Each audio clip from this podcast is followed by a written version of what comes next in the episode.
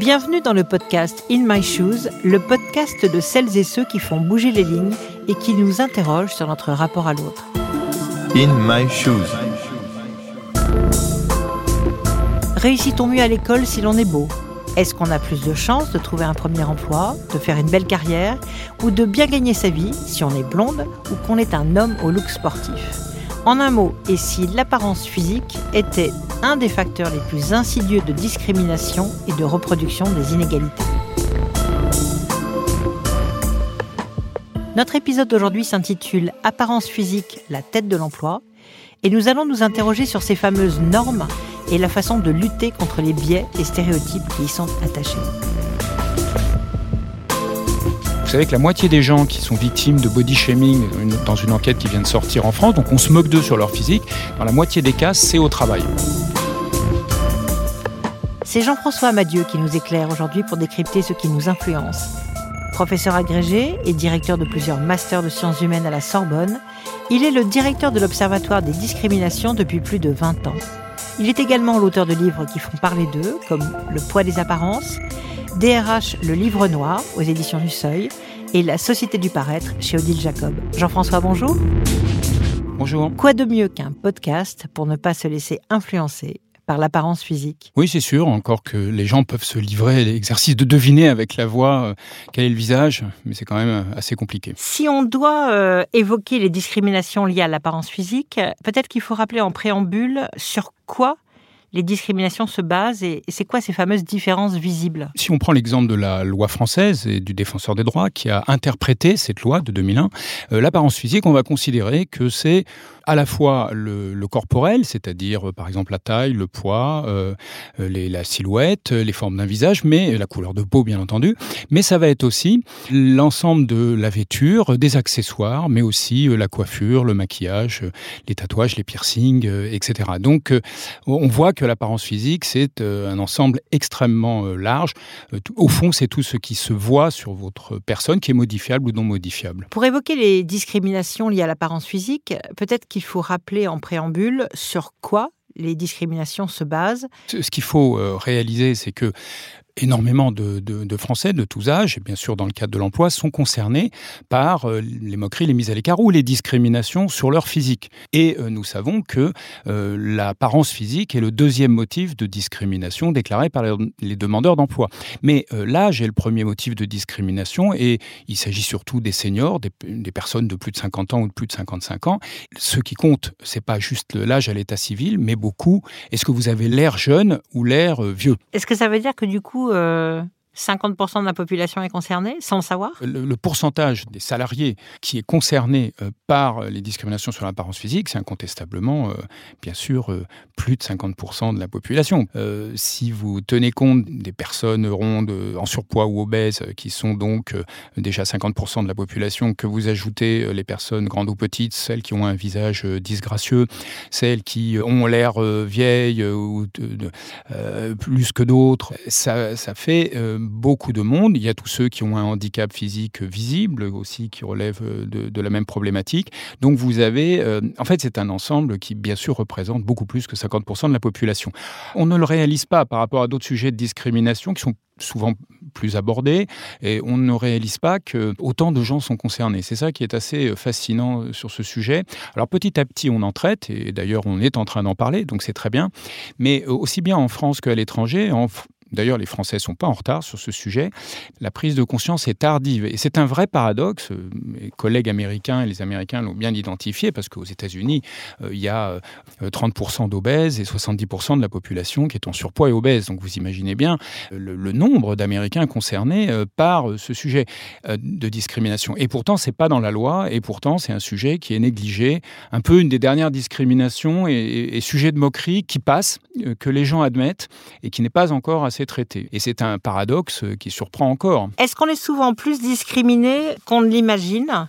En France, notamment dans des conditions de recrutement ou en entreprise Il est difficile pour un demandeur d'emploi, de, une personne qui va à un entretien d'embauche, de savoir pour quel motif elle a été finalement retenue ou pas retenue. elle l'ignore bien souvent. Il se trouve que l'apparence physique que chacun connaît intuitivement, par son expérience personnelle, n'est pas un thème ou un motif dont on parle très souvent.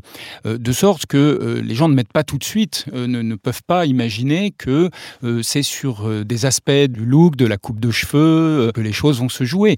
Pour prendre un exemple, une femme peut-elle imaginer que c'est parce qu'elle n'était pas maquillée pour un entretien d'embauche qu'elle n'a pas eu l'air compétente ou intelligente? C'est difficile de se le représenter. Bon, il se trouve que comme on fait beaucoup d'études dans le monde entier sur ces sujets, on sait qu'évidemment ça a un effet, ça va biaiser la perception de votre interlocuteur dans un entretien d'embauche. Mais les gens ne le savent pas peut-être parce qu'on n'en a pas assez parlé pendant de nombreuses années et du coup ils, euh, sous-estiment euh, l'importance que ça a. Alors à la fois les candidats, mais également bien souvent euh, les recruteurs ou les managers ou ceux qui recrutent, évidemment eux-mêmes sans doute bien, mais ne prennent pas, n'ont pas totalement conscience euh, du degré euh, de biais euh, que l'apparence physique va introduire dans le processus. Est-ce qu'il existe un standard français, européen ou mondial de ce qu'est la norme physique? Vous posez une bonne question parce qu'elle est, elle est classique. Les gens vous disent souvent la beauté, ça n'existe pas et c'est très variable. Tous les goûts sont dans la nature et ça n'existerait pas.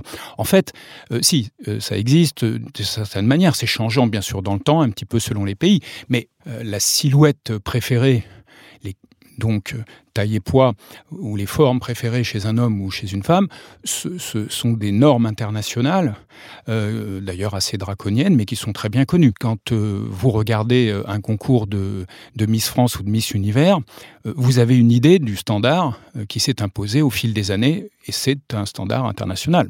et pour les hommes, le fait de la valorisation de la taille en centimètres et puis d'une forme un peu, un peu musclée en forme de pyramide inversée, cette forme-là, euh, elle s'est imposée depuis longtemps, de sorte que ces normes existent, également d'ailleurs en matière de visage, d'une certaine manière. Donc il y a une mondialisation, si vous voulez, des, caractéristiques. Alors on peut trouver quelques différences par pays, bien entendu, mais globalement c'est quand même assez, euh, assez mondialisé. Oui. Donc en gros, si on ne ressemble pas à Barbie et Ken, on prend le risque d'être discriminé. C'est vrai que les Barbie et Ken, outre le, le, fait qu'ils vont être plus attirants, ils auront plus de succès amoureux, auront aussi plus d'amis, et surtout après, on va leur prêter un florilège de euh, qualité, c'est-à-dire que au fond, euh, on pourrait en faire la liste, je peux la faire. Ça va de l'intelligence aux compétences, en passant par une, personnalité sympa, on leur fait confiance. Enfin bref, ils ont toutes les qualités, et si vous voulez vous demander ce qu'on attache au beau, eh bien, vous dites euh, tout ce qui est bien On va prêter toutes euh, les qualités, ou quasiment toutes, aux personnes qui sont belles.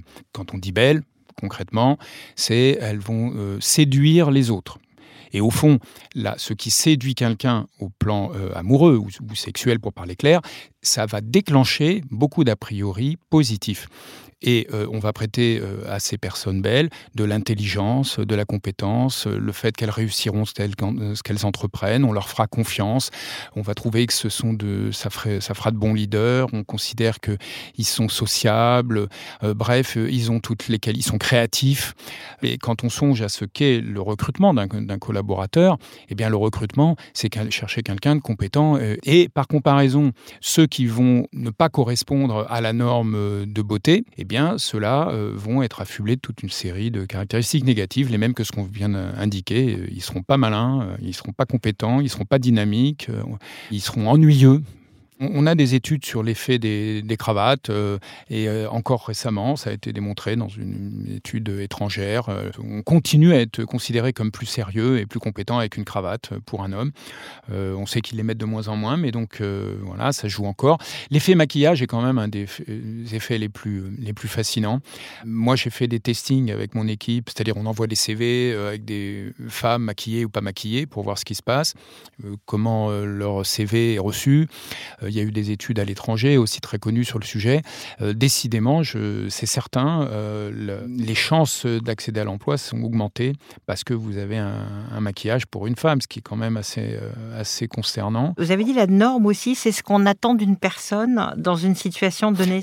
Vous savez, dans l'apparence physique, que ce soit par exemple une coupe de cheveux, mais également bien sûr beaucoup dans le look, dans, la vêture, dans le choix des chemises, euh, des cravates ou des tenues pour, pour ou du maquillage ou que sais-je. Euh, dans tout ça, euh, vous avez beaucoup de normes sociales. ça signale votre milieu social et ça va signaler aussi vis-à-vis des autres votre bonne adaptation aux circonstances. tout le monde s'habille différemment pour aller sortir le, samedi soir et faire la fête, aller à la plage ou aller à un entretien d'embauche chacun sait, euh, au fond, euh, se, déguiser ou jouer un rôle au gré des circonstances. C'est une sorte de caméléon. Pourquoi est-ce que c'est difficile de mesurer les inégalités euh, en fonction de, l'apparence? Est-ce qu'il n'y a pas, pas d'enquête Comment ça se passe?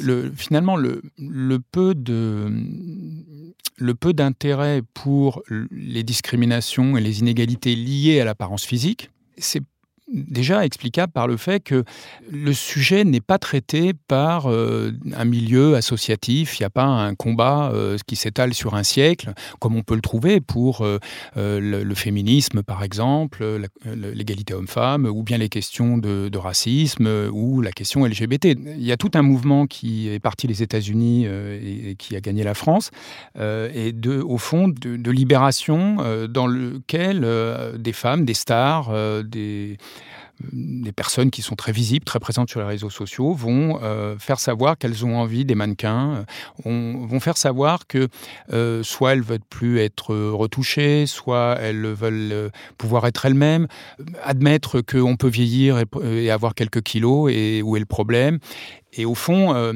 cette affirmation, euh, ça participe, une fois de plus, d'une sorte de, libération, de dictates euh, qui sont imposés aux femmes en particulier.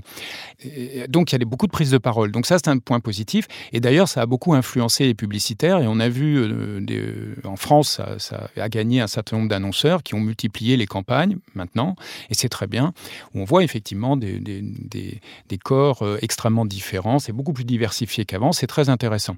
Et notamment des, publicités pour des, beaucoup de maillots de bain, de, sous-vêtements, où on, voit on peut voir des, femmes qui vont euh, euh, voyez, avoir euh, de la cellulite, des vergetures, etc. Ce qu'on aurait toujours caché avant avec un logiciel de retouche.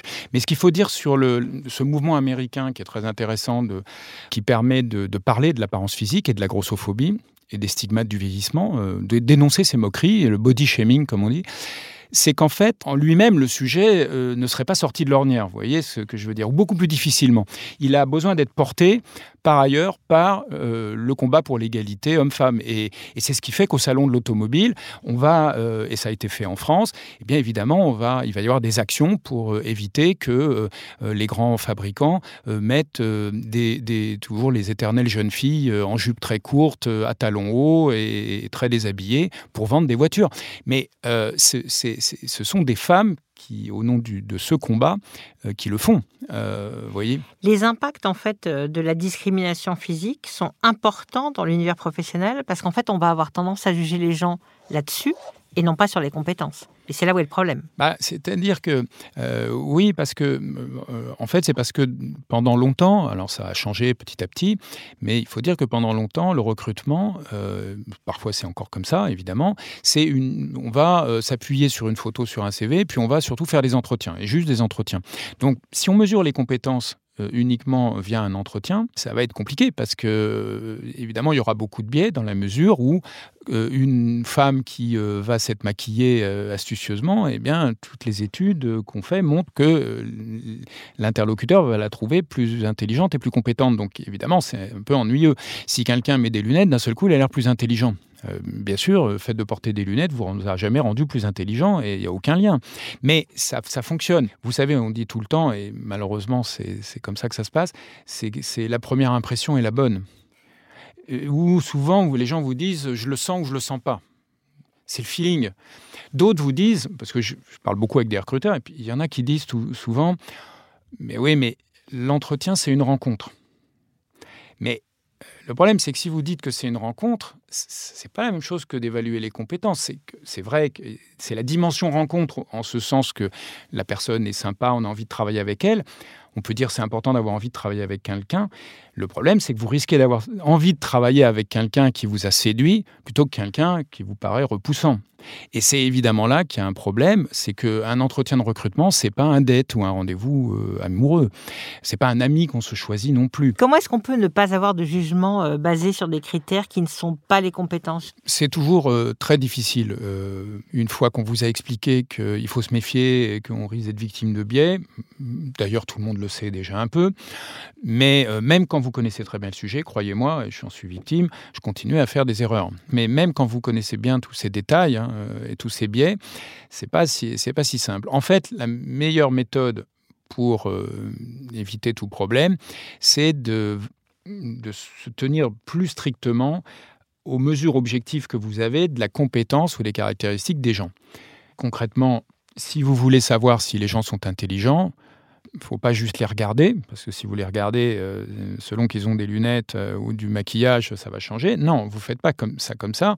Vous faites passer un test tout simplement cognitif, euh, un test de compétences verbales, un test de QI. Donc l'intelligence se mesure, les compétences se mesurent, la personnalité se mesure. Donc au lieu de regarder la tête de quelqu'un et de se demander quelle est sa personnalité, on peut euh, le mesurer par des tests de personnalité. Ils existent sur le marché depuis des décennies. Donc on peut le faire. Alors il y a une préconisation pour recruteurs, je peux vous en donner une normalement. Ce qu'il faudrait se dire quand vous êtes euh, face à quelqu'un et que vous allez faire un entretien, par exemple d'embauche, euh, normalement, idéalement, il faudrait le faire derrière un rideau comme dans les orchestres symphoniques. Donc vous faites, la, personne joue d'un instrument de musique, mais derrière un rideau.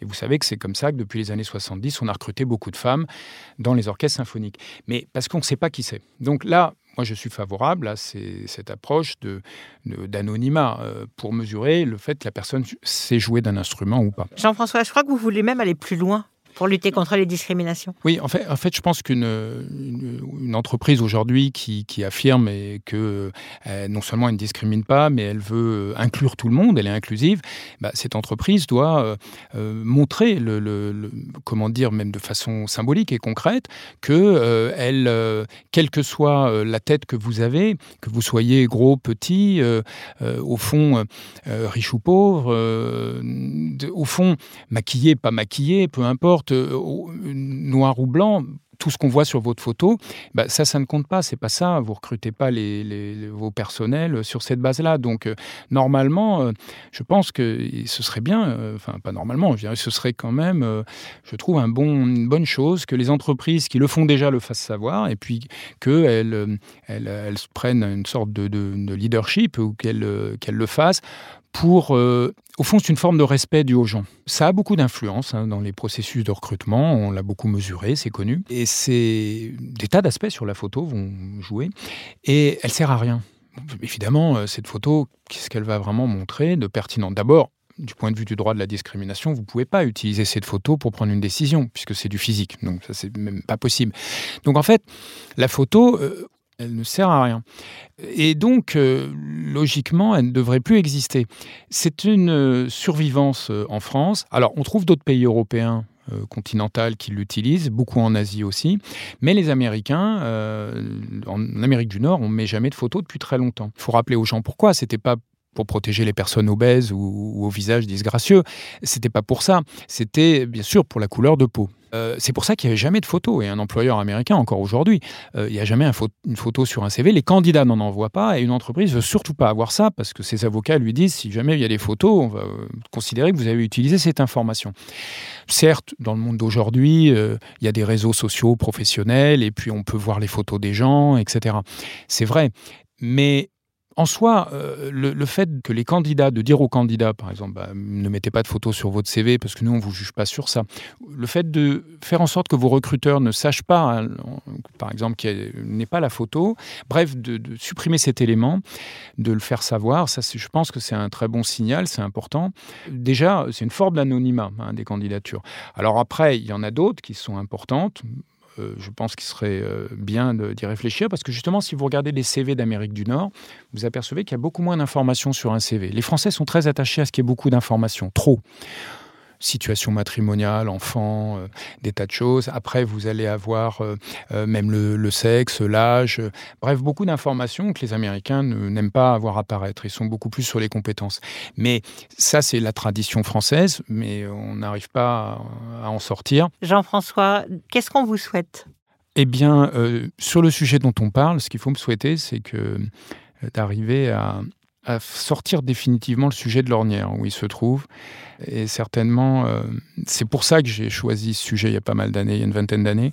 Et souvent, on a l'impression que c'est c'est un sujet euh, pas très important, euh, pas aussi digne que d'autres sujets de discrimination. Et je trouve qu'il y a tellement de, de, monde finalement concerné par le sujet que moi je trouve que ce serait sympa que ça, ça fonctionne. Vous venez d'écouter Jean-François Amadieu dans un épisode d'In My Shoes, le podcast de celles et ceux qui font bouger les lignes et qui nous interroge sur notre rapport à l'autre. Un podcast qui vous a été proposé par BNP Paribas. N'hésitez pas à nous dire ce que vous en avez pensé en nous laissant vos commentaires sur le site ou sur les plateformes où le podcast est disponible. À bientôt pour un nouvel épisode.